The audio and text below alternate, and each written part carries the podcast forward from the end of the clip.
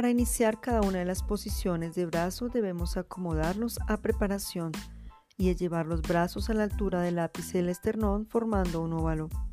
Luego bajamos los brazos conservando la misma amplitud para realizar la primera posición.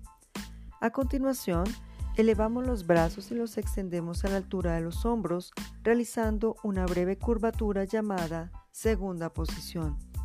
Pasamos ahora a la tercera posición, que consiste en elevar el brazo derecho por encima de la cabeza, flexionando un poco el codo, formando un medio arco, y el brazo izquierdo conserva la segunda posición.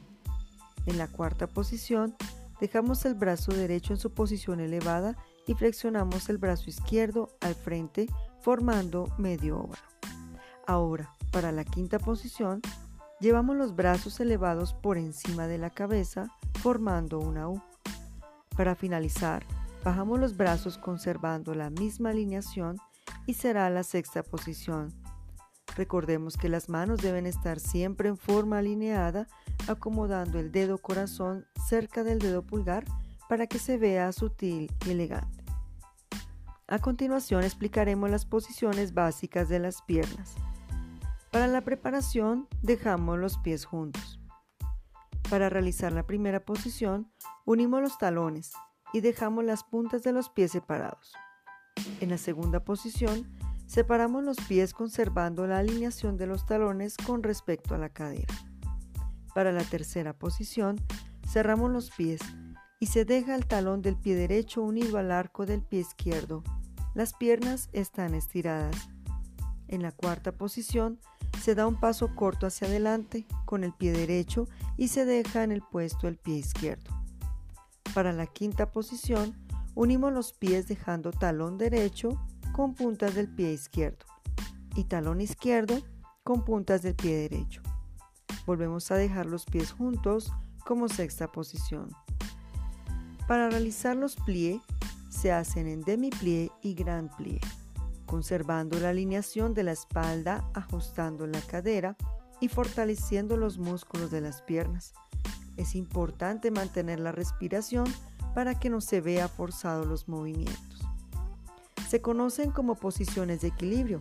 Tenemos el relevé, coup de pie, en devant, derrière y sur le coude, passé en devant y derrière, altitude, en devant, à la seconde y derrière. Arabesque en primera, segunda, tercera y cuarta posición. Y retiré. La base de estas posiciones es elevar la media punta de la zona posterior de la planta del pie, el cual permite desarrollar la fuerza, el equilibrio y el control en dehors de las piernas. Para las inclinaciones del torso tenemos Suplé, el cual es llevar hacia adelante el torso. Decoté, llevar el torso hacia un lado en barra a primera fase. Cambré es arqueo de la espalda.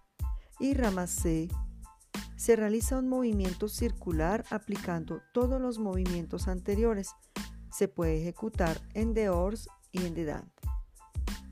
Batmont significa separación de las piernas, con las variantes tendu, tendu cloché, jeté, jeté cloché, jeté piqué, jeté entournant, frappé, fondu, petit, grand bad ballonné, baloté, battu y soutenu.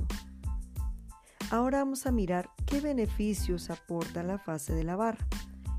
Equilibrio, fuerza, energía, movilidad, elasticidad, buena postura, concentración, flexibilidad y control corporal. La importancia que tiene la danza clásica es que es la base para cualquier estilo de danza. Permite desarrollar habilidad, técnica, belleza, elegancia, porte, cuidado, exigencia y disciplina, combinando todos los elementos que encontremos para llevar a cabo una buena ejecución con armonía y gran maestría. Les habló Claudia Patricia Campos. Muchas gracias.